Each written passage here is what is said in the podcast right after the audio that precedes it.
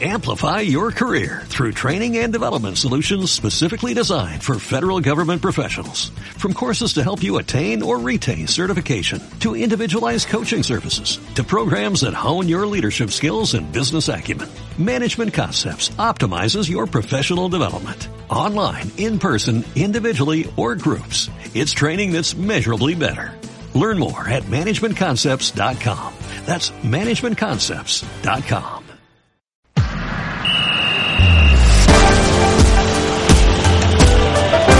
Cope Marbella. Estar informado. Deportes.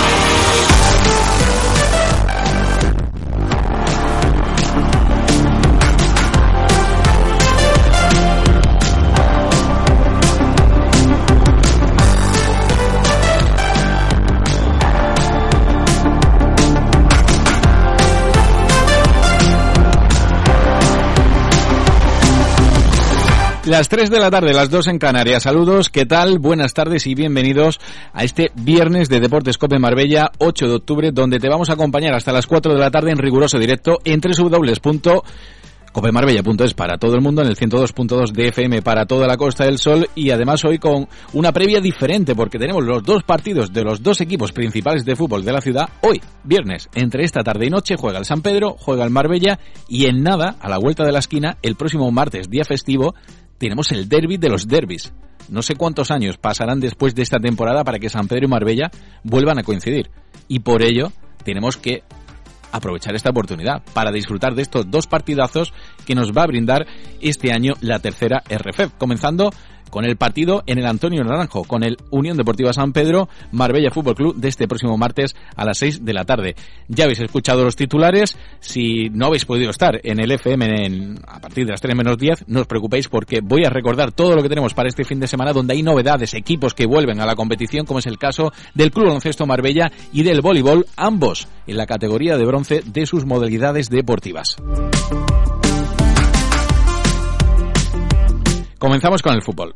Fanáticos de bandera, de por la camiseta, hinchas en de primera, con la pasión en las venas, solo queremos salir a jugar,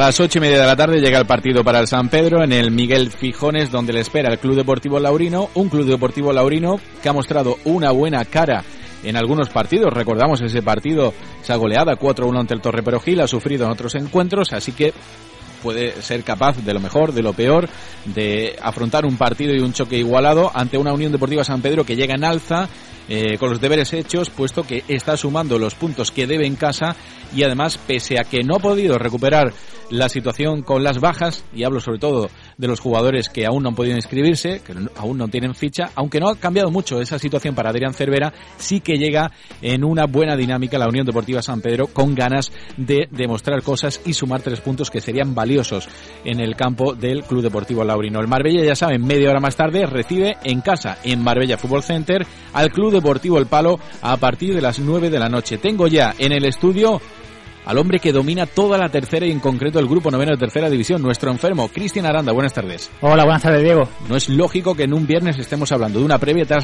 tan reciente porque los partidos llegan en el día de hoy y luego el fin de semana va a quedar un poco como de, de descanso en cuanto al fútbol. Se juega todo entre esta tarde noche y es debido a esa jornada intersemanal que llega el próximo martes día 12 es ya, si no me equivoco, la jornada quinta en el grupo noveno de tercera RFEF. Son partidos importantes tanto para el San Pedro como para el Marbella. Sí, a mí me encanta que haya fútbol. Si puede ser todos los días, está mejor, ¿no? Pero sí, eh, hoy muy contento porque como si fuera un domingo, ¿no? Frenético, con unas ganas tremendas de que llegue ya la tarde-noche para ver y seguir los partidos y, y una jornada ya que apasionante, que ya empiezan a ya se empieza a deducir un poco quién puede ser los equipos que pueden estar arriba, los que pueden estar abajo. Una, hay que recordar que es una liga mm, al sprint, eh, pocas jornadas. Y ya hay que empezar a, sumar de tres en tres y si quieres estar en el, en el bando de arriba. Así es, lo comentamos el pasado lunes, eh, lo lógico era jugar pues entre hoy, máximo mañana, y viendo un poco el calendario, Cristian, tan solo dos partidos han quedado para el domingo. El Alaurino, que en un principio había decidido jugar el domingo a las doce y cuarto, oye, ha adelantado el choque eh, para hoy a las ocho y media de la tarde y creo que es una decisión sensata, coherente. A ningún equipo creo que le convenga esto de jugar dos partidos en tan, en tan pocos días. Sí, es complicado. Eso le va a venir bien a, los equipos que tengan plantillas amplias, ¿no? Hay, hay equipos que están más cogidos por alfileres, que le cuesta el, el jugar dos partidos tan seguidos, también porque hay gente que, hay equipos que sus jugadores están trabajando, es complicado, ¿no? Si a eso le sumas también que eh, hay una cosa que no me ha gustado de hoy, que he visto que, que la Copa Federación, por ejemplo, se ha clasificado el Torremolino, que aquí le, lo felicito, no me ha gustado que la Copa Federación pues se juegue el día 13, ¿no? Eh, la siguiente ronda, ¿no? Como ha pasado. Entonces, eh, el partido que estaba ya para el martes que viene, el puente, que era el Motril se contra tiene se tiene que aplazar por la competición, algo que, me parece un poco desastroso sabiendo que, que ambas competiciones están organizadas por, por el tema de la Federación, ¿no? Española de Fútbol, que es verdad que ahora la tercera, pues eh, ha delegado más en la Federación Andaluza de Fútbol, pero bueno, siguen siendo dos competiciones de la Federación Española de Fútbol y tenían que tener más eh, más coordinado esto. A las 8 de la tarde arranca la jornada quinta con el Huetortájar Atlético Malagueño. Posteriormente, ya saben, a Laurino San Pedro, ocho y media. Media hora más tarde, a las 9, el Marbella El Palo. Y para mañana, doce y media del mediodía, Intergym Melilla, Huetor Vega. A las 7 de la tarde, a Laurín de la Torre, Almería B. Y a la misma hora, Atlético Porcuna, Motril. Como decíamos, tan solo han quedado dos encuentros para el domingo. A las 4, el Juventud de Torremolinos recibirá al Real Jaén y el Torre Don Jimeno, eh, dos horas más tarde, a las seis, recibirá al Torre Perogil. Así queda la jornada quinta del grupo noveno de tercera RF, donde ya digo que puede ser importante, sobre todo para que algunos equipos confirmen sus dinámicas, la cambien o eh, puedan también mostrar sorpresas que hasta ahora no se hayan no se hayan mostrado en el inicio de la competición. El Marbella tiene bajas importantes, el San Pedro también. Vamos a comenzar hablando del Marbella, Cristian, donde dejó claro en el día de ayer, en la previa Abraham García, que oye, eh, Fondarela parece, no sabemos la prueba eh, a la que se sometió en el día de ayer, cómo habrá salido, pero sin entrenar, sin ritmo de competición y con esas molestias, está prácticamente descartado, parece que también Lejarraga, y eh, hay dudas con Sergio Pereira, un jugador que ha ido de menos a más esta temporada, que ha mostrado buen papel en las últimas campañas, y fíjate, es una zona sensible, porque está lesionado Marcos Ruiz, y de no poder contar con Sergio Pereira, pues tendría, me imagino, que improvisar con, con Finley u otro jugador, ¿no? Sí, yo creo que, Pereira sí puede llegar, o lo van a forzar, eh, viendo la, duda de, de, Fondarella tan, tan amplia. Y el problema puede ser ese, ¿no? o la duda, ¿no? Si va a seguir continuando Finlay, o sea, apostando por Finlay en, la, en el lateral izquierdo por, por Fondarella o si al final con la caída de, Pereira pues eh, pase al lado derecho y tenga que improvisar, que digo yo, meter a lo mejor central a Ale García y, pasar a Ortuño a la izquierda. Son, a mí, yo creo que a los entrenadores les gusta hacer los mínimos cambios posibles en, en defensa y si Pereira tiene las mínimas opciones de, de poder jugar, va a jugar. Pues escuchamos a Abraham García hablando sobre las bajas casi un poquito peor que la semana pasada, porque seguimos con gente fuera, como Pablo, con Fonda y con Marcos, eh, pero incluso tenemos alguna duda de algún jugador con, con molestias, vamos a ver si recuperamos a Lejas, si, si Sergio también que hizo un esfuerzo titánico el otro día, pues puede ser de la partida. Y, y bueno, y lo mejor es que una semana más de trabajo, este equipo cree en el progreso, creo que la clave está ahí y, creo que a día de hoy somos un poquito mejores que hace una semana, ¿no? Mali con más ritmo, José Carlos con más ritmo y, los chicos que, aprietan fuerte y, por tanto competición. Quizás hay que quedarse con esto, enfermo. Malid con mejor ritmo, también José Carlos, dos jugadores importantísimos, también para que no se note esa falta de fondo de armario en la segunda mitad y tenga opciones Abraham García de poder cambiar la zona medular y oye, si tiene la suerte de adelantarse en la primera mitad, de cara a la segunda, poder contener el resultado, ¿no? Sí, y es muy, muy importante, ¿no? Eh, hoy que tenga fondo de armario y va a ser muy interesante el ver en dos jornadas eh, tan seguidas eh, en qué, qué, apuesta, ¿no? Abraham con, lo, con, lo, con la plantilla, ¿no? De ahí Eh, cuando tienes dos jornadas tan seguidas, tienes que dar minutos a, muchos de ellos para dar descanso y, ahí se va a ver un poco eh, la confianza que tiene Abraham con, toda la plantilla.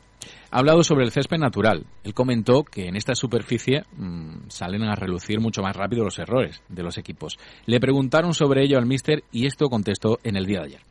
Sí, a ver, eso es un triple de esos que me tiro yo que a veces también son erróneos. De jugar en nuestro campo no es fácil. También he de decir que tanto en el partido de, de Torreón Jimeno como en, el Almería, es en los dos partidos donde hemos sido mucho más superiores al rival en fases de juego. Eh, los otros dos han estado mucho más igualados. Lo que ocurre es que los hemos jugado, como digo, con, mayor solvencia, con más inteligencia y con mejores tomas de decisiones. El fútbol, aunque es un, deporte que parece que cualquier detalle no es relevante, es muy relevante. Cualquier eh, duda o cualquier circunstancia donde tal, pues te, puede penalizar mucho y mañana igual. Tenemos que estar muy pendientes a, todo, al rival en general, a, la calidad de muchos de sus futbolistas y, también a su experiencia y, su buen potencial en el juego aéreo. Pues ahí lo deja claro. Abraham García, 3 y 10 minutos de la tarde. Estaban escuchando ahí en el previo al siguiente compañero que nos espera, Enrique Moreno, Radio Televisión Marbella. Buenas tardes. Muy buenas tardes, Diego lo que comentábamos, Cristian y yo, estamos en una jornada de previa inusual con dos partidos para esta misma tarde-noche donde se juega mucho el San Pedro y el Marbella. El San Pedro de sumar tres puntos, oye, pues fíjate, llegaría ya a, a los diez puntos en el inicio liguero, que sería muy interesantes y muy necesarios para la permanencia, el Marbella está obligado a ganar si quiere confirmar su carta de presentación para estar arriba. Viene un rival eh, de la zona de abajo, el Club Deportivo El Palo, que ojo, cuidado, viene de ganar 2 a 1 en casa ante precisamente el Club Deportivo Laurino, el próximo rival de esta tarde del San Pedro, pero el Marbella ante este tipo de rivales tiene que sumar de tres si quiere realmente reafirmarse como uno de los candidatos al ascenso es que yo creo que quien tiene la presión o la obligación, mejor dicho, de ganar es el Marbella. San Pedro, eh, a lo que consiga, si consigue un empate, bienvenido sea para el equipo de Adrián Cervera, pero si no el Marbella no le gana, o ya te digo, no gana, ni siquiera un empate, no le vale al equipo de Abraham García si realmente quiere estar arriba. Y sobre todo eh, yo creo que lo, él lo que ha incidido mucho en sus palabras es la necesidad de en casa demostrar lo que fuera hace, que es un equipo eficaz, quizás no tan vistoso, pero sí más eficaz. Y aquí, claro, tiene esa presión añadida, me refiero a presión, que tienes que llevar la iniciativa, tienes que ser un equipo que domine, que tenga presencia en el campo contrario, que eh, más, eh, si tú, en este caso, domines al contrario, no como un San Pedro que quizás se está basando más, teniendo en cuenta las circunstancias en las que está, en un estilo más de buscar a, la contra esperar su oportunidad, así es. Cristian, en la primera jornada ante el Torredón Jimeno eh, ya vimos algo de oscuridad en la instalación. Hoy jugamos a las 9 de la noche. Vamos a ver, ¿no? ¿Qué, aspecto presenta el verde de, del Marbella Fútbol Center y sobre todo el escenario de cara a la iluminación? Sí, pero bueno, yo creo que, que las instalaciones eh, están bien, ¿no? Lo que es la, la luminosidad yo creo que, que es buena, eh, a lo mejor no es la, la, perfecta, ¿no? Para jugar a esa hora, pero no la veo tan, tan relevante, hay campos mucho peores que ese de iluminación. Lo que sí veo un poco tarde a lo mejor para el aficionado, ¿no? El tener que ir al parking, ¿no? Ese improvisado que hay, que ahí sí que no hay... Y que hacen falta hay un par de foquitos para que sí, la gente encuentre su vehículo y no haya ningún tipo de incidente. Claro, porque puede encontrar cualquier agujero o algo en la tierra, tal, y, poder tener un de 15 o cualquier historia. Así es. El Club Deportivo El Palo juega en San Ignacio, que si no me equivoco es césped sintético, artificial. así es. Mm, en teoría creo que le tiene que venir mejor este tapete, ¿no? El del Marbella Fútbol Center al Marbella, que está más acostumbrado a él, aunque vamos a ver cómo llega el palo, que ha tenido una revolución en la plantilla, han llegado muchos jugadores nuevos, pero sigue conservando a pilares fundamentales, como uno que tú conoces bastante bien en ataque, que se llama Pepe Capitán y que ha enchufado ya dos dianas. Sí, hay que partir de la base que, el palo creo que se ha debilitado con los cambios. Eh, creo que, que ha salido muchos jugadores. Eh, en la portería, por ejemplo, ya no está Juan Fran Rico, que, por cierto se va se va a enfrentar hoy a, San, Pedro, porque ha firmado allí en Alorino. No está Reina, que otro porterazo también conocido por la afición de Marbella que, y de San Pedro que, que también ha abandonado la disciplina del palo. Eh, la defensa también han salido jugadores. En portería tienen como novedad a Kellyan, que A era Kellyan, un portero es. que había estado hasta hace poquito en el Málaga. Eh, sí, hasta la temporada pasada es muy jovencito. Y le han quitado a Balta, que el año pasado hizo una grandísima temporada. Quitado a Javi López, a Vela.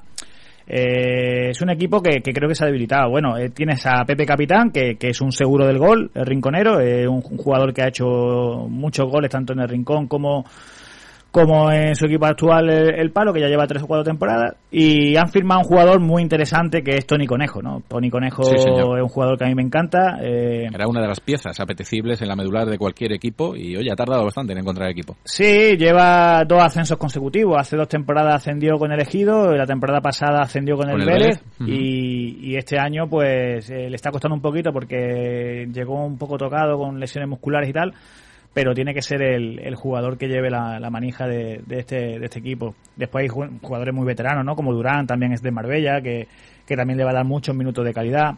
Es un equipo muy experimentado que va a dar guerra, pero yo veo claro favorito y, todo lo que no sea ganar, pues sería preocupante al Marbella. Jorge Durán, que de hecho creo que es el único, es blanquillo en las filas del Club Deportivo El Palo, pasó por aquí, la Unión Deportiva en Marbella en concreto, por el- en la temporada 2011-2012. El único es blanquillo que tenemos en el cuadro visitante. Sí, así te hablo de cabeza, creo que sí, que es el único. Bueno, pues ya saben ustedes que mm, promete espectáculo la tarde, desde las ocho y media tenemos que estar muy pendientes a lo que va a hacer el San Pedro, desde las nueve a lo que va a hacer el Marbella, que además va a televisar en partido en su canal de YouTube, y es importante el choque también en cuanto a la gestión de las plantillas que vayan a hacer tanto Adrián Cervera como Abraham García, teniendo en cuenta que en pocos días llega otro partido y es un partido muy importante, tanto para el San Pedro como para el Marbella, dado que se trata de un derby local y esto se vive con, mucha pasión. El Marbella, ya saben ustedes, tiene las bajas seguras ya de Fondarela y Lejárraga. Vamos a ver qué pasa con Sergio Pereira, que ha tenido molestias. Esperemos que pueda llegar y, como dice Cristian, que finalmente eh, lo puedan incluir en el once titular. Ha tenido algunas molestias también el Puma de Lerma y espero que, pueda recuperarse y pueda ser de la partida, aunque ahí, ya saben ustedes, está con mejor ritmo y en mejor situación tanto José Carlos como Papa Malit, gestionando bien sus impulsos, el senegalés ha sido también de lo mejorcito que hemos visto en el centro del campo blanquillo. Por parte del San Pedro, fíjate, Cristian Aranda, los cuatro jugadores sin fichas siguen exactamente igual y son jugadores importantes, sobre todo Steven y Elías, y hablo de estos dos porque tienen recorrido en el San Pedro, jugaron bastantes partidos el año pasado. Luego está eh, la situación de Benja, que es un jugador que ha llegado cedido por el Marbella este año, tampoco tiene licencia, y luego está la situación de Moja, que tampoco por ahora ha podido ser inscrito. Esto es lo que tiene Cervera en cuanto a la situación de fichas. En cuanto a la enfermería, ha tenido con molestias tanto a Sergio Esteban eh, como a otro jugador que ahora mismo no, no recuerdo, pero ambos recuperados. Aquí no hay ningún tipo de problema. El que sí que parece que todavía sigue arrastrando problemas de, de pubis es Faisal, que es también un activo importante para el ataque y que es baja segura para el encuentro de esta tarde. Llevamos todo el inicio de liga hablando de las bajas del San Pedro, porque el San Pedro no es que tenga una plantilla muy larga, eh, además no es una plantilla experta, muchos chavales que mm, se encuentran en su primera temporada en tercera, pero es que no se ha notado para nada en el inicio de la temporada las bajas del San Pedro. Yo siempre digo lo mismo, cuando San Pedro pueda contar con todas sus armas, vamos a ver la mejor versión rojinegra, por lo tanto no hay nada que temer esta tarde en Miguel Fijones.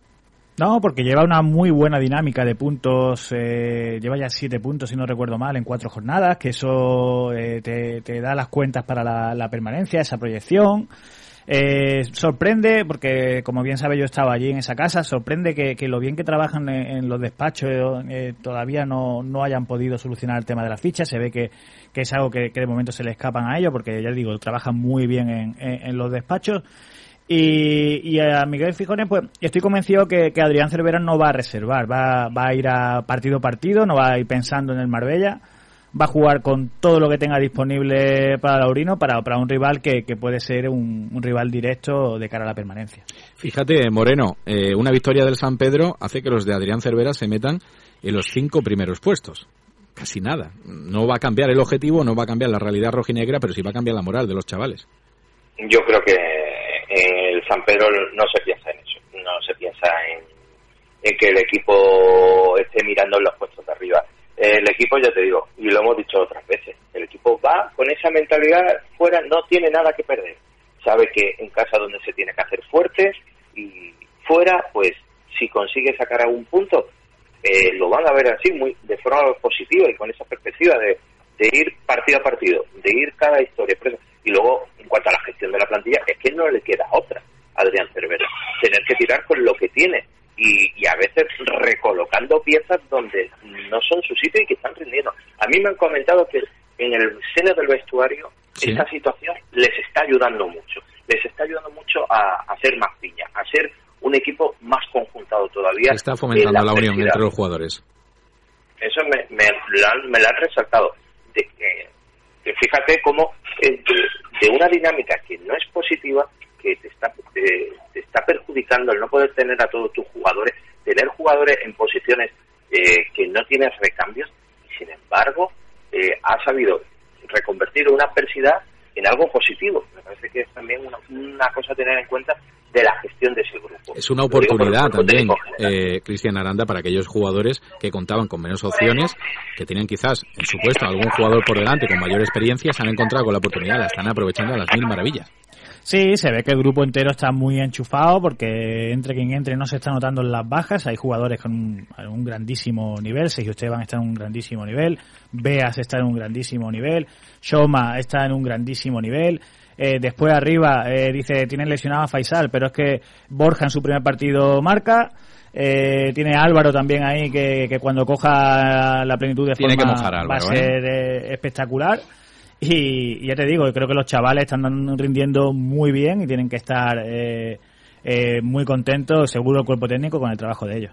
Así es. Desde luego, el San Pedro, ya saben ustedes que es muy meritorio el papel que está haciendo y como decía Enrico Moreno, ellos no piensan en estar arriba, pero eh, si se encuentran con esa situación van a gestionar con mucha mejor moral y confianza eh, el objetivo ¿no? que se han marcado este año de, la permanencia.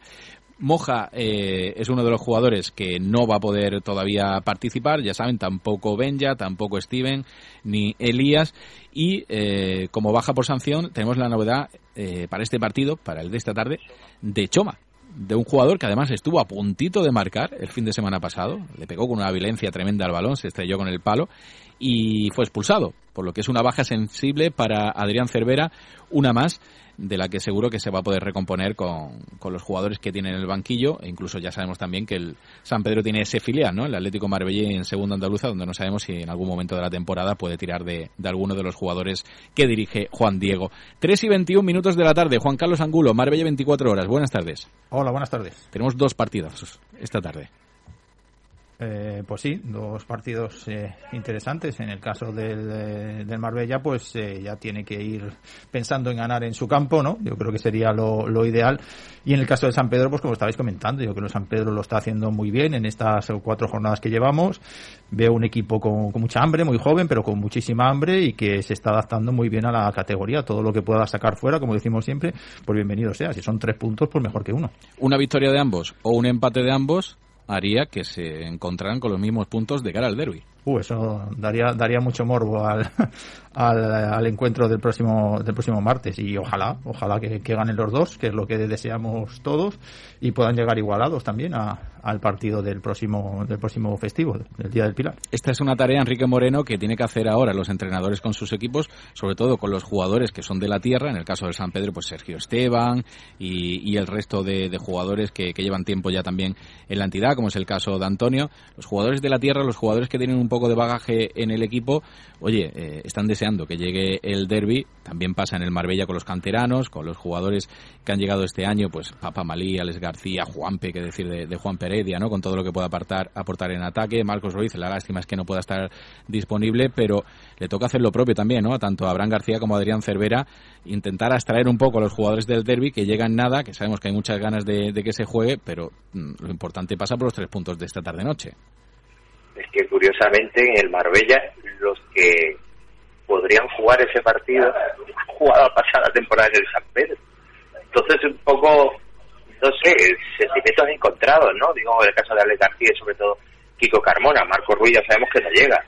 Y no hay más, hay mucho más. Quizás en el, en el San Pedro sí veo un poco más de mordiente ahí, porque hay varios jugadores que han pasado por la cantera del Marbella, que no han tenido esa oportunidad y pueden tener también ahí una espinita clavada o querer reivindicarse. Mm. Y juegan en casa. veo más que juegan en casa también. San Pedro juega en casa y juega tendrá ganas de, de agradar a, lo, a los suyos, ¿no? Sí, sí, pero te digo, eh, donde veo que quizás se pueda vivir más internamente ese derbi o con más ganas, lo veo más en el San Pedro Sí, que sí. en el Marbella. Eh, por, por- por- simplemente por la plantilla que hay, por que jugadores locales hay más en el San Pedro que en el Marbella. Sí, yo creo, yo creo que, que San Pedro tiene mucho que ganar y poco que perder en ese partido, ¿no? Porque lo lógico por presupuesto y por todo es que el Marbella tenga la obligación de ganar e- ese encuentro y oye, si el San Pedro es capaz de, de llevarse los tres puntos, pues la fiesta para ellos va debería ser monumental, ¿no? Yo creo que, que el Marbella por presupuesto eh, debe estar obligado a ganar ese derby y en el tema de jugadores eh, está claro que un derby siempre es especial y ahí como bien habéis comentado hay jugadores que, que han salido de la cantera de, del Marbella están ahora en el San Pedro y jugadores que, que han defendido la camiseta rojinegra y están ahora en el Marbella esos piques entre amigos porque al final muchos de ellos son amigos y ven los veo muchas veces en el Luis Teruel juntos jugando al Sí, los veo muchas veces cada semana en el Luis Teruel viendo partidos juntos, ¿no? De, de canteras y de chavales. Al final es una rivalidad sana de jugadores y seguro que tiene mucha ganas de agradar. Pues estoy deseando que esa rivalidad sana que se va a ver en el campo se pueda traducir también en los aficionados, en las distintas aficiones que van a asistir, tanto los de San Pedro como los del Marbella, y que vivamos una jornada sana, bonita y atractiva, además en un día festivo en el que creo que todo el mundo va a poder tener la oportunidad de asistir. Un apunte para cerrar el tema derby, que lo vamos a aparcar hasta el próximo lunes, donde vamos a tener la previa de las previas. Enrique Moreno, por lo que hemos podido conocer, no va a ser retransmitido el partido del próximo martes, así que todo el que quiera seguir este tiene que asistir a Antonio Naranjo. Sí, efectivamente. Eh, no van a permitir que se pueda emitir en directo el partido porque consideran que es una oportunidad para que haya mucho ambiente. Eh, vengan gente de Marbella, más los aficionados de San Pedro que se quieran unir a este partido por lo simbólico que tiene, pues se me pueda generar una buena taquilla. Eh, yo he preguntado si luego desde el club, desde el Marbella, estaban, eh, en cuanto terminara el partido, emitirlo para aquellos que por lo que sean han podido ir y han dicho que en principio tampoco tienen previsto, si el partido no se emite en directo, no lo van a grabar. Así que... No va a ser televisado. El primero No, de los... Sí, sí, Iba, iba a decir eso, que tendrá que verlo por nosotros, por televisión Marbella. eso sí, pero ya han diferido y a mitad de, de semana. Pero si lo quieres vivir en caliente... Al día siguiente, al día siguiente, Bueno, a al las día 3 de la siguiente. tarde. Pues fíjate, más, más cerquita y con más facilidad que lo pone a, a mí me Enrique parece, Moreno. me parece lógico la postura de, de San Pedro. Es un partido que en el que pueden hacer un, una taquilla un poquito más importante de, de las habituales y no creo que tengan muchas más oportunidades, o por lo menos un encuentro de este tipo ninguno. Y, y lo veo bien. Me parece una postura coherente pensando en sus intereses, lógicamente. A la afición del Marbella, pues quien no pueda ir, lógicamente le gustaría que, que se lo pudieran poner por la tele, pero mm, ya digo, me parece, me parece normal lo que, lo- la postura de San Pedro. Sí, yo coincido con Juan Carlos. Yo creo que, que, que es el partido, ¿no? Para el San Pedro, el partido que puede sacar una, una taquilla grande y, y es normal que no quiera que permitir cámaras. Y para el aficionado, pues eh, es que yo creo que tiene que ser una fiesta, ¿no? Yo creo que... Y las fiestas que- en el campo. Que es eso, y la fiesta tiene que ser en el campo. Así es, pues ya saben ustedes, no hagan planes para el martes por la tarde y eh, concreten ya con sus amigos eh, el acuerdo, la hora, para asistir al derby de los derbis que se va a jugar el próximo martes y del, que vamos a hablar largo y tendido el lunes aquí en Deportes Cope Marbella. Me voy con el mister Abraham García porque tengo más cortes, más audios de las declaraciones que dio en el día de ayer en Benavís. Ya saben que esta semana han tenido que desarrollar los dos últimos entrenamientos en Benavís y ha sido debido a la cantidad de equipos extranjeros que han llegado eh, eh, a las instalaciones de Marbella Football Center. Le preguntamos sobre las bajas que tiene que dar en la plantilla para dejar el grupo en 22. Que esto siempre es una incógnita, ya sabemos la situación de Javi Ocaña, más que conocida, el otro jugador todo apunta, viendo las pocas oportunidades que tiene, que puede ser Samuel Akin, pero Abraham García dice al principio que no tiene muy clara la decisión, aunque luego dice que ya le ha comunicado a los jugadores cuál es su rol en la plantilla. No me he puesto a pensar en eso, entre otras cosas, porque todavía estamos a expensas de las licencias de, dos de los futbolistas extranjeros. Eh, bueno, llegado el momento se tomarán decisiones eh, y, la información se ha hecho llegar a cada una de las partes, eh, Diego en este caso, que, que son los protagonistas los que, los que ya la conocen, por lo cual en ese sentido, cuando haya que tomar las decisiones se, se tomarán, pero vamos, las que ya se han tomado ya se han comunicado y ya, ya las saben los protagonistas. Me quedo con eso, Juan Carlos. Cristian dice que al principio no había pensado mucho en tomar la decisión por el tema de que todavía quedaban la inscripción de los dos jugadores extranjeros, pero luego comenta claramente que le ha comentado a los jugadores cuál es su rol. Javier Caña lo sabe, yo creo que Samu Anakin, si ha sido el elegido, lo sabrá ya Hombre, también claro, a día de hoy. se- se- Sería muy preocupante que no se hubiera puesto a, a pensar en la, en la confección de, de su propia plantilla, pero no ahora, sino desde el pasado verano tiene que estar pensando en eso, ¿no? Entonces yo creo que es algo que él tiene que tener evidentemente previsto y al final pues lo termina reconociendo, ¿no? Que a los futbolistas, a los que sea, que, que pueden ser perfectamente los que has nombrado, pues ya se lo ha, ya se lo ha comunicado, pero... no- Sí, pero, pero ¿qué comunicas? O sea, tú, me estoy poniendo en el pellejo, pues que, ¿no? pues que te vas a ir. digo No, no, yo, pero me voy a poner el pellejo. Eh, Mira, que si Henry al final no llega, sigue. Pero si Henry llega, te vas. Sí. Entonces, eh, no sé, no sé, yo no sé la comunicación que habrá habido. claridad, desde luego, nos Pero- queda en esa situación, pero sí es cierto, Cristian, que a Javier Caña le ha transmitido que no cuenta con él. Eh, sopesamos que, se lo ha comentado ya el otro jugador, que es muy probable que sea Samu Anakin, pero ya sabemos cuál es el bloqueo con Javier Caña. Eh, Abraham quiere renovarlo sí o sí, el jugador no quiere renovar, el jugador no quiere continuar, y ahí se ha quedado la situación enquistada que en el momento que se solucione la inscripción de los extranjeros, eh, no le va a quedar a otra, al Marbella y a Abraham García, que dejar salir a Javier Ocaña porque no lo puedes tener con contrato y sin ficha. Pero ahora yo lanzo la siguiente pregunta. ¿Cuándo crees tú que va a acabar este culebrón? ¿Cuándo crees tú que vamos a poder tener inscrito a Henry y a Ferro y tener ya las 22 fichas completas sin ningún jugador que esté entrenando y esperando resolver su situación? Bueno, por mi parte, ni idea, porque si, si es por mi parte, ya la ficha de Ocaña estaría libre. Eh, creo que, que tiene que ser así. Es que si ya le estás diciendo a un jugador que no cuenta con él, no tiene sentido que lo retengas. Eso desde mi punto de vista. ¿eh? Y después el tema de los extranjeros, según la. Es un tema burocrático, o sea, lo que tarden en tema de papeleos y tal, y eso ya es más difícil de prever. Enrique Moreno, ¿cómo lo ves? Pues la verdad es que lo veo complicado, lo veo complicado, pero es que alguien tiene que ceder en esta situación. Quizás la parte más débil es el jugador, que al final quizás tengan que tragar por esta situación, pero sí un poco la llave puede estar en esos jugadores que ahora mismo no tienen ficha.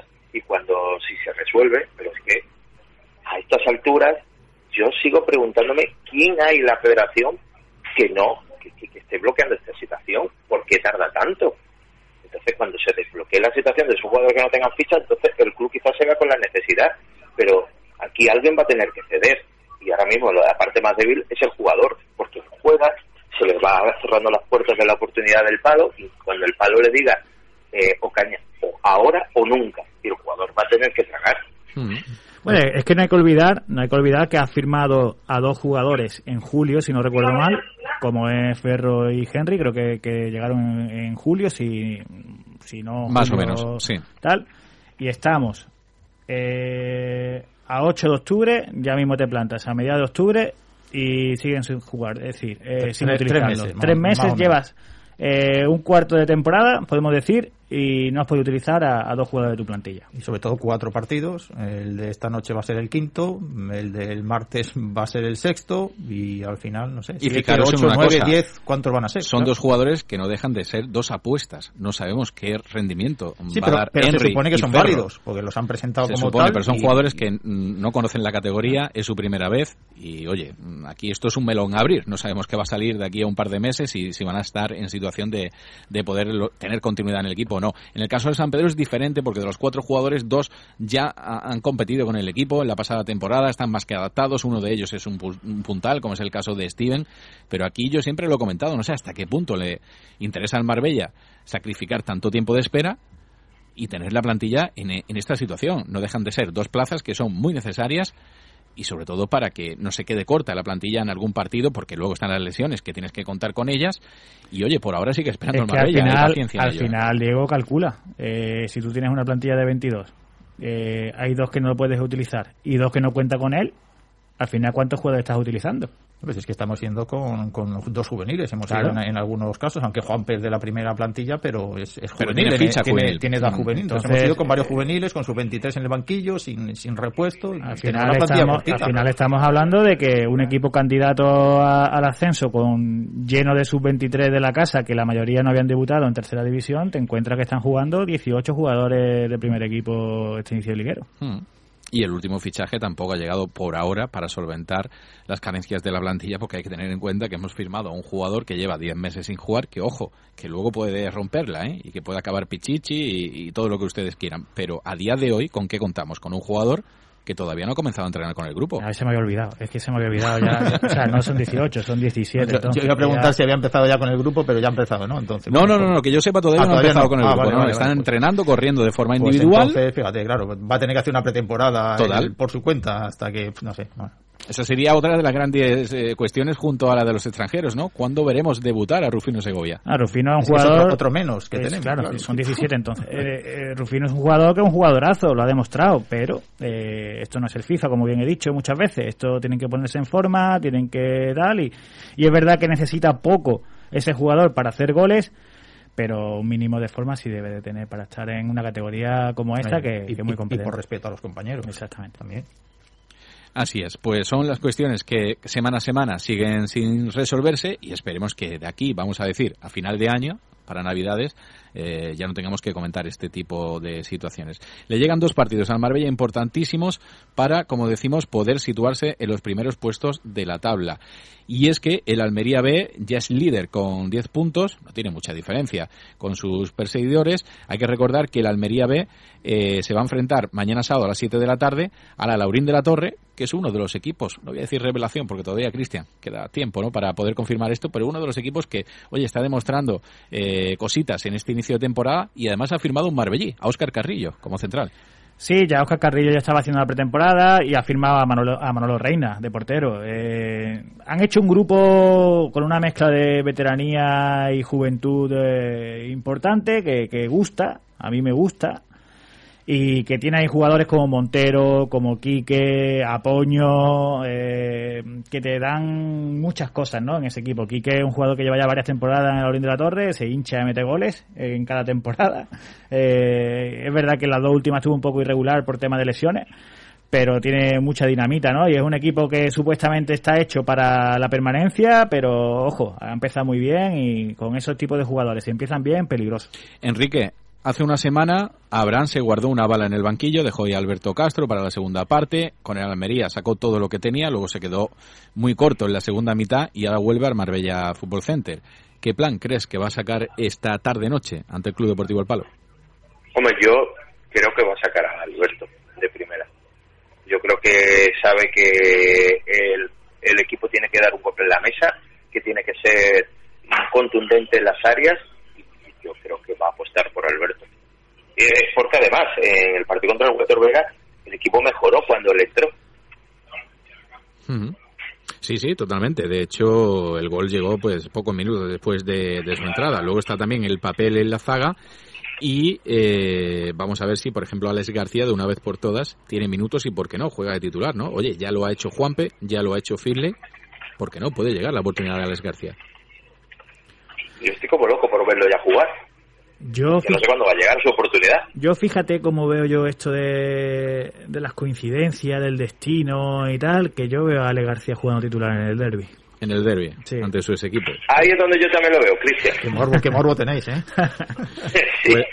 Puede, puede pasar pe- perfectamente, pero claro, vamos a ver cómo llega Julio Rico, eh, cómo se encuentra Ortuño, si finalmente lo, le va a dar continuidad como central o lo va a meter como lateral, porque esa es una de las decisiones que tiene que tomar Abraham García con el 11. Repetirá Finley en el lateral izquierdo, lo moverá al lateral derecho porque no llegue Pereira.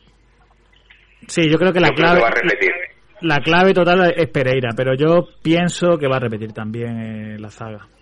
Bueno, vamos con la convocatoria que acaba de ofrecer hace 29 minutos la Unión Deportiva San Pedro en redes sociales. Y además una convocatoria que me gusta en el diseño, porque anuncian tanto los jugadores que van convocados como los jugadores que no pueden ir. Y, y los remalcan bien. Por ejemplo, eh, Choma, ya saben, por sanción se queda fuera. Elías, Joel, eh, Faisal, Steven, Benja, y Moja. Estas son las bajas, por lo demás, pues van todos, así que las molestias de Sergio Esteban están ya más que subsanadas y eh, el resto de jugadores pues también se encuentra ya en buena situación. El otro jugador quiero recordar que era Borja Fernández, el delantero que había tenido molestias durante la semana y que está ya metido en convocatoria que seguro con muchas ganas de, de poder eh, hacer cosas importantes esta tarde en el Miguel Fijones.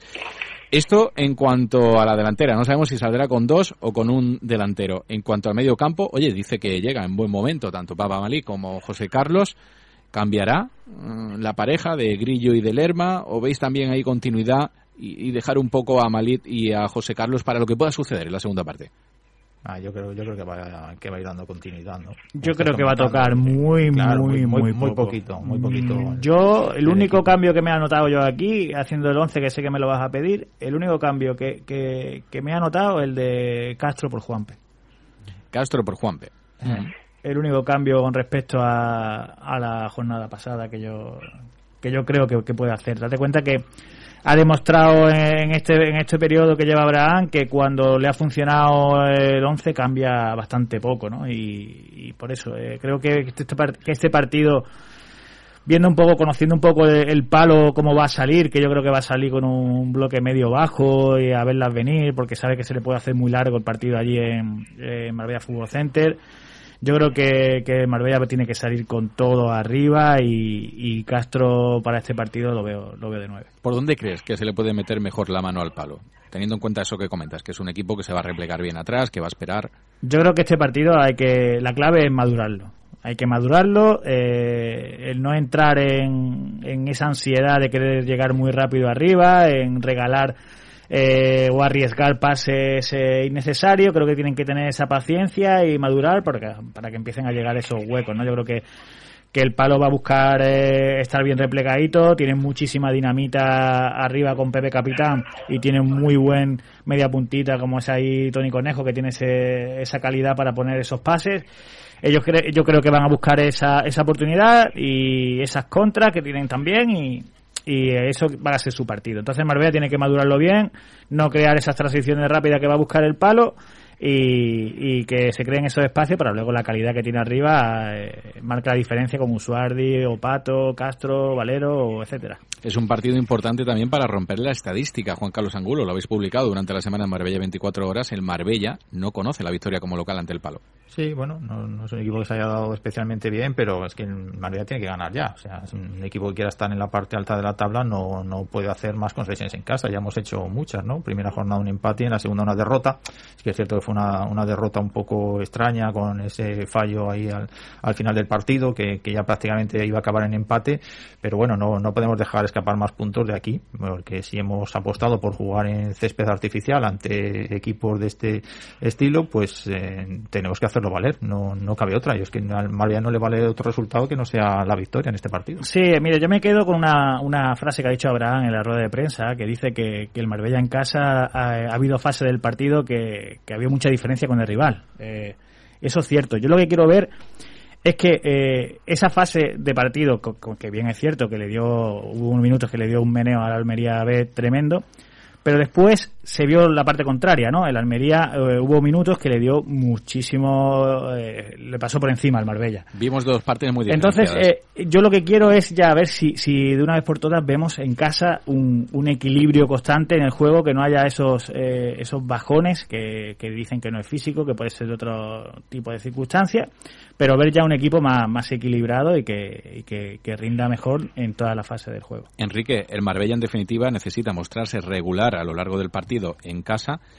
y en concreto ante el palo para romper la estadística y ganar por primera vez ante el conjunto polaeño, también para romper el maleficio del Marbella Fútbol Center, que me lo comentan muchos aficionados que parece que es un campo gafe para el Marbella. Yo no sé si en años anteriores llegó a ganar algún día, pero desde el playoff eh, con la Peña Deportiva hasta el día de hoy no hemos podido celebrar allí una victoria del Marbella. Lo ganamos allí, de verdad que es curioso, pero eh, supuestamente en un terreno de juego con un césped inmejorable, en un complejo donde vienen los mejores equipos de Europa, donde vamos a tener ahora selecciones como Francia, Inglaterra, Rumanía, Rusia, en fin, todo lo que queráis, y ahí nosotros no sé por qué, no sé si es que no nos encontramos realmente como en casa, pero bueno, no- es que no realmente, es que realmente Enrique, eh, mucha casa, mucha casa no es, ¿no? No, Porque no es, que, entrenas nunca allí. No. es que creo que ni entrenan, ¿no? Claro. Entonces, Bueno, pero como pasaba No, en el verdad, es que municipal. también es eso. O sea, que en el municipal eso. tampoco se entrenaba. sí, pero bueno, en el municipal siempre te dejaban por lo menos un día, ¿no? A la semana Sí, para... tenía, tenía algún día, algún día tocaba último, ese. sí. Y normalmente era el sábado, exactamente, lo que dice, lo que dice Angulo, eh, el día antes del partido. Pero en este caso Sí, es que sí. ninguno, no hacen ningún entrenamiento en ese campo, entonces, bueno, eso claro, también es un poco, es un poco extraño. sí. Analizas... Pero lo que decía antes Juan Carlos, eh, y lo comentábamos, recuerdo en la pretemporada, cuando salía el calendario y demás, que era eh, uno de los poquitos clubes que apostaba por el césped natural. Si tú estás apostando por eso, es porque crees que vas a sacar una ventaja. Y de Hmm. momento nos ha salido la cosa rana, por lo que quieras, por lo que sea, por un, llámalo X, pero no nos están saliendo. Entonces, si tú estás apostando por esa superficie porque crees que vas a sacar provecho, pues es el momento ya de, Hmm. de no dejar pasar ni un punto más. Así es, porque hasta el momento se han mostrado mucho mejor los rivales que el Marbella en Marbella Fútbol Center y el Marbella que ha tenido la opción este verano de decir, oye, pues yo quiero jugar en césped artificial, voy a hacerlo en las Bueno. chapas, en el Juan Antonio Rodríguez Mayor También, Chino, también es cierto que y ahí no había problemas para entrenar durante la semana. Almería B no cuenta, ¿no? Porque es un equipo que entiendo que juega en No, al en final- Eh, claro, ¿no? yo también te lo digo que la Almería también juega allí en ese, en ese tipo de superficie. Al final es una apuesta que hace el entrenador o el club eh, y yo la veo arriesgada. Yo la veo arriesgada no por nada, sino eh, es verdad que el césped natural a los equipos le cuesta más los que están acostumbrados al césped artificial, le cuesta muchísimo.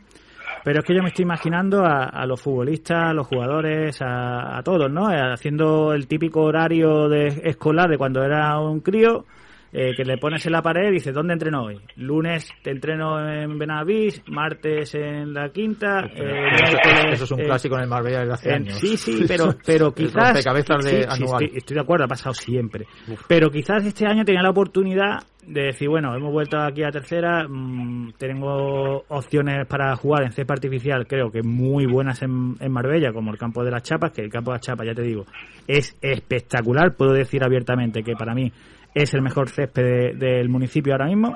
Tiene su grada, tiene todas las instalaciones y al final eh, pues han preferido eso. Eh, totalmente respetable, pero creo que, que, que ese estrés emocional de, de, lo, de ir a un sitio diferente cada día, pues Para, para mí más problema supone el estar alternando eh, césped natural, césped artificial.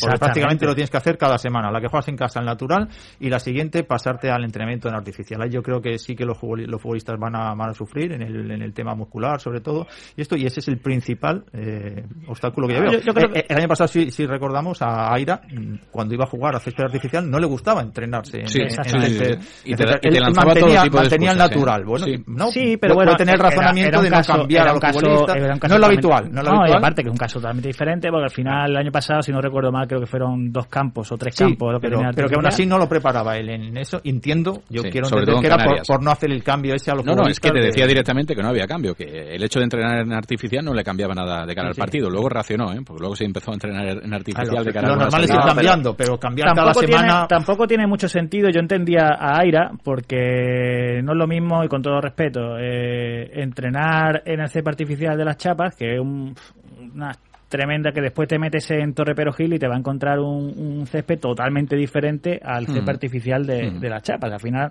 te has ido allí, te has intentado adaptar al césped artificial y no tiene nada que ver en la superficie. Lo mismo puede pasarle en el campo al San Ignacio, es igual, es un campo que también está, está bastante quemadillo. Eh, son son mm, campos de césped artificial totalmente diferentes. Desde luego, si hemos mejorado en algo respecto al año pasado, lo voy a decir, está en cuanto a las lesiones, tocamos madera, no hay ninguna lesión de larga duración ni tantas seguidas como sufrimos, ¿no? Y padecimos en el arranque de la pasada temporada en Liga. Sí que ha cambiado algo a peor este año, también con el bajón de los dos escalones abajo de categoría, es en cuanto al servicio médico. Ya no cuenta el Marbella Fútbol Club con la clínica Ochoa para hacer pruebas eh, y para poder detectar el alcance de cualquier lesión, lo que ahora supone que cuando llegan situaciones como la de Fondarella, pues hay que buscar un centro médico y hay que estar con esto continuamente. Pero bueno, esto también lo trae la realidad de la quinta categoría del fútbol que español, ¿no? eh, eso ha cambiado muchísimo. Es que también hemos dicho, eso ha pasado toda la vida, lo de los campos, lo de los césped, pero bueno, eh, también los sueldos que puedes tener un jugador de en segunda vez, como lo del año pasado, no importa tanto el, el mandarlo a un campo a otro. Ahora eh, a lo mejor hay jugadores que se están haciendo 84, 85 kilómetros para ir y de vuelta para ir a Benavís. Ya no sé eh, la gracia que le puede hacer a un futbolista. Eh, lo de eh, Benavís es tercera. tremendo, subir hasta allá arriba, claro. Que eso Pero ya sabemos que en el momento que esté completa la instalación de la Dama de Noche, ahí no le queda otra al Marbella parece que no hay más alternativa, porque en años anteriores llegaban a ir a, a Coín y este año parece que la única alternativa es la de Benavís. Antes de hacer un breve resumen de todo lo que llega para el fin de semana y entrar con el 11 del San Pedro y del Marbella, quiero que me comentéis qué os, o qué os ha parecido la contratación como ayudante de David García Cubillo en el cuerpo técnico de Quique Sánchez Flórez con el Getafe, en primera división. Eh, yo, la verdad, cada vez que veo la cara de David García Cubillo me entra mucha nostalgia, porque era un, tío muy humilde, muy llano, pero por encima de todo eso, era alguien que te ilusionaba porque le daba un crecimiento exponencial al equipo, con su trabajo y con su actitud. Mira, yo solamente puedo decir que me alegro un montón. Eh, me alegro un montón porque es un entrenador cercano, que en lo personal yo puedo decir que a mí me ha ayudado mucho y muchísimo en, en- algunas fases que, que he tenido que preguntarle cosas eh, y nunca eh, se ha negado a hablar conmigo, lo llama siempre, me ha cogido el teléfono, un tío campechano, humilde y todo lo bueno que le pase a Cubillo me alegraré. Bienvenido Y- sea. sí. era un tío, era un tío grueso, un tío muy Ojo, Juan Carlos, el que no jugaba nada, ¿eh? en palabras de Oscar Ribot. Ya, bueno, pero es que eso hay, hay muchos entrenadores que efectivamente no juegan a nada, pero sus Llegan equipos lejos. ganan, sus equipos ganan también y hay otros que lo hacen muy bonito y sus equipos pierden, ¿no? Que el fútbol, fútbol es así. Yo me alegro por, por David García Cubillo, como estáis diciendo, ¿no? es una persona muy muy humilde, muy trabajadora, muy muy metódico en todo lo que hacía y hombre, entiendo que le que preferiría estar entrenando a un equipo, estar él al frente de un de un banquillo, al menos en la en la segunda federación, ya no te digo en la primera federación o, o más arriba, pero bueno, esta experiencia yo creo que le va le puede servir mucho también a nivel a nivel personal, estar en un equipo de primera división, pues yo creo que a él le va le, le va a aportar una serie de conocimientos a los que mayores todavía a los que tiene y que luego pueda desarrollar cuando vuelva a un banquillo que seguro que va a volver a, a entrenar a, a un equipo. Moreno, tú eres cubillista, ¿no? Sí, eh, yo es que te estaba escuchando, Diego, y me venía a la mente la imagen de Víctor Moreno. En la rueda de prensa donde decía que había que buscar métodos más mm, profesionales. Me acaba de entrar el bajío con lo que me has dicho, ¿eh, Enrique Moreno. Pero es que me viene eso. Fíjate, me viene eso. aquí has tenido que recordar. fíjate, bueno, hay que decir que Víctor Moreno está en un equipo de primera división Sí, con la sí, Alavés y ahora... eh, Habría que ver hasta caso- qué punto lo tienen en cuenta también. ¿eh? Pero, pero es que Cubillo, es Bueno, muy- David García Cubillo es muy Cubillo- profesional, no, no entiendo Bueno, eso. bueno, ya te, te digo, pues si no era tan profesional, fíjate dónde está ahora mismo. Es, es- es cierto, es cierto que vuelve a, a su casa porque él estaba en el Getafe, en las categorías inferiores. Y si no recuerdo mal, en alguna entrevista que he escuchado al presidente del Getafe, apuesta por gente que conoce esa casa. O sea que si David García Cubillo va allí es porque conoce muy bien la casa del Getafe y allí le conocen bien su trabajo y si la han, quieren que esté allí es porque saben que trabaja Con jugadores diferentes, el con- jugó- en una categoría diferente, le ha pasado lo mismo Sí. a Cubillo, tanto en el Getafe como en el Marbella. Sin cumplir un objetivo ambicioso, ha dejado una huella. No, en el Getafe hay que decir que en el, con el Getafe B jugó la, El playoff. el playoff de ascenso, eh, estuvo a punto de ascender, el Ibiza fue el que lo, lo, lo apeó Sí. y está claro que si han vuelto a contar con él en Getafe porque el trabajo que, que hace es, es buenísimo. Así es. Ahora sí, voy rápidamente con lo que llega para el fin de semana. Te lo recuerdo por si te has conectado tarde al FM o no lo sabías. Esta tarde juega el Marbella el San Pedro. El San Pedro 8 y media en el Miguel Fijones ante el Laurino. El Marbella a las 9 recibe en Marbella Fútbol Center al Club Deportivo El Palo. En División de Honor, el Estepona recibe este domingo a las 12 en casa al Arenas de Armilla. En Primera Andaluza, el Atlético Marbella visita eh, mañana sábado el campo del Tiro Pichón a partir de las 8 de la tarde y en Segunda Andaluza el Atlético Marbellí visitará mañana a las 4 y media el campo del Almojía Atleti. Me voy rápidamente con el fútbol femenino donde Cristian Aranda vuelve a la competición con su Marbella Promesas ante el Torreón Calademijas, no sé la hora y el día, tú sí lo sabes. Mañana a las 8 de la tarde en el Vigil de Quiñones. Nos Pues, eh, enfrentamos con, para mí, el equipo más en forma ahora mismo de, ha empezado muy de la bien, ¿eh? categoría. todo hay que decirlo, el Torreón Calademijas. El Pablo Picasso recibirá al Esteponense y el Puerto de la Torre B recibirá al Marbella Fútbol Club. En categoría juvenil, en División de Honor, recuerden que tenemos un equipo de la zona en División de Honor y que está ya en su cuarta campaña consecutiva a la categoría Además, ha comenzado de la mejor forma posible este año con Antonio Sánchez en el banquillo. Los verdes reciben mañana sábado 6 de la tarde en el Carlos Sánchez. Eh, no, reciben, no, visitan el campo del Club Deportivo elegido. Y en Liga Nacional de San Pedro visita el campo del Atleti Fuengirola y el Marbella recibirá al Málaga B mañana sábado a partir de las 6 menos cuarto de la tarde. No queda todo aquí porque en Polideportivo, en baloncesto, comienza la Liga mañana para el CB Marbella, tercera temporada consecutiva en Les Plata, reciben a Vázquez Navarra a partir de las 6 de la tarde y en voleibol el senior masculino del Costa del Voli inicia también la competición en Primera Nacional tras el ascenso, recuerdan, del año pasado, será mañana a partir de las 7 y media de la tarde en el Antonio Serrano Lima recibiendo a Paterna Liceo de Valencia. Ya solo queda que vuelva el waterpolo y el rugby para que tengamos toda la planilla, toda la agenda completa de los fines de semana. Promete el fin de semana con, con los equipos locales. Cristian, Juan Carlos. eso solo queda waterpolo y el rugby para que mi mujer me deje ya, porque al final eh, se vuelve uno loco viendo deporte. Juan Carlos. Sí, estamos, estamos en un puente, en un puente festivo que va a ser largo y bueno, pues quien quiera deporte tiene opciones más que de sobra.